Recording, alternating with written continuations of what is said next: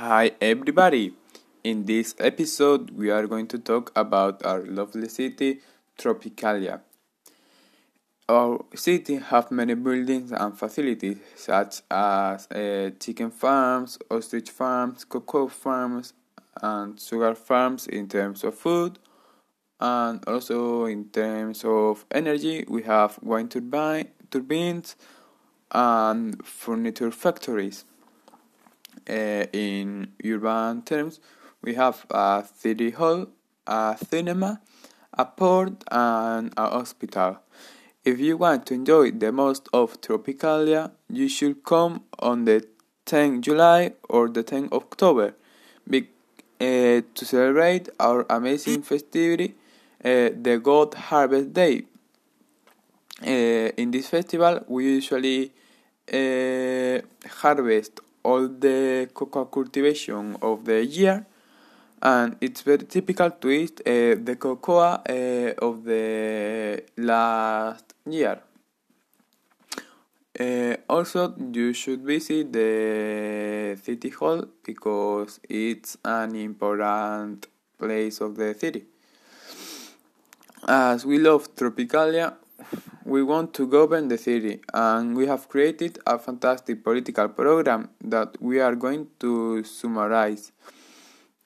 Mm, uh, one, if we give cheap uh, lands to people from outside, they will come to our city. Uh, also, if we base our economy on the export of goods, we will have a nice economy. If the external police are managed from the metropolis, uh, it will it will be more organization of the police. If we sell products to major countries, we will have a better relationship with those countries that could be nice for us.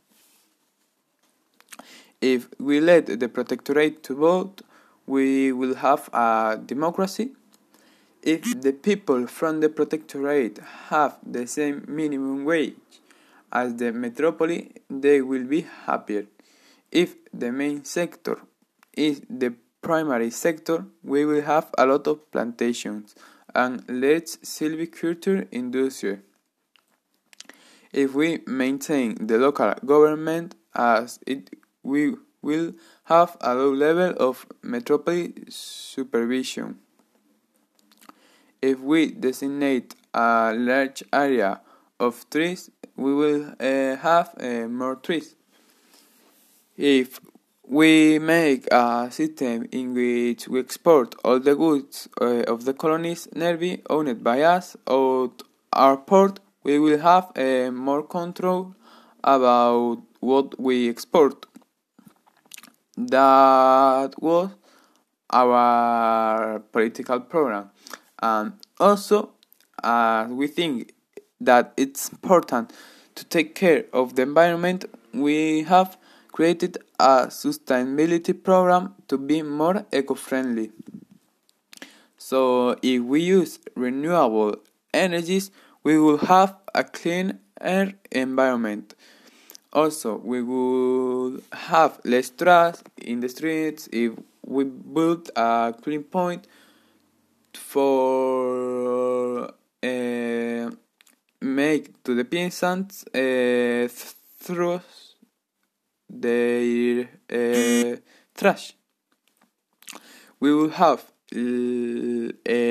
fresh oxygen and more green spaces if we plant more trees. Also, the peasants will recycle more if we do a recycle program. Uh, if we have protected space for animals and plants, we will have more living species uh, that could not be in danger of extinction. If we impose the use of bikes, there will be less pollution because there will be uh, less cars and less uh, vehicles who can contaminate.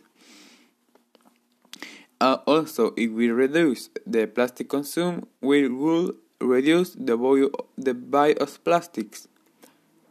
If we organize cleaning activities, people will help to clean the city. Also, if we isolate the factories with a lot of pollution, the quality of the air will be better. And if we use pol- uh, pollution cleaning plants to clean the water, there will be a better water with a better quality. We hope you to see around and welcome to Tropicalia.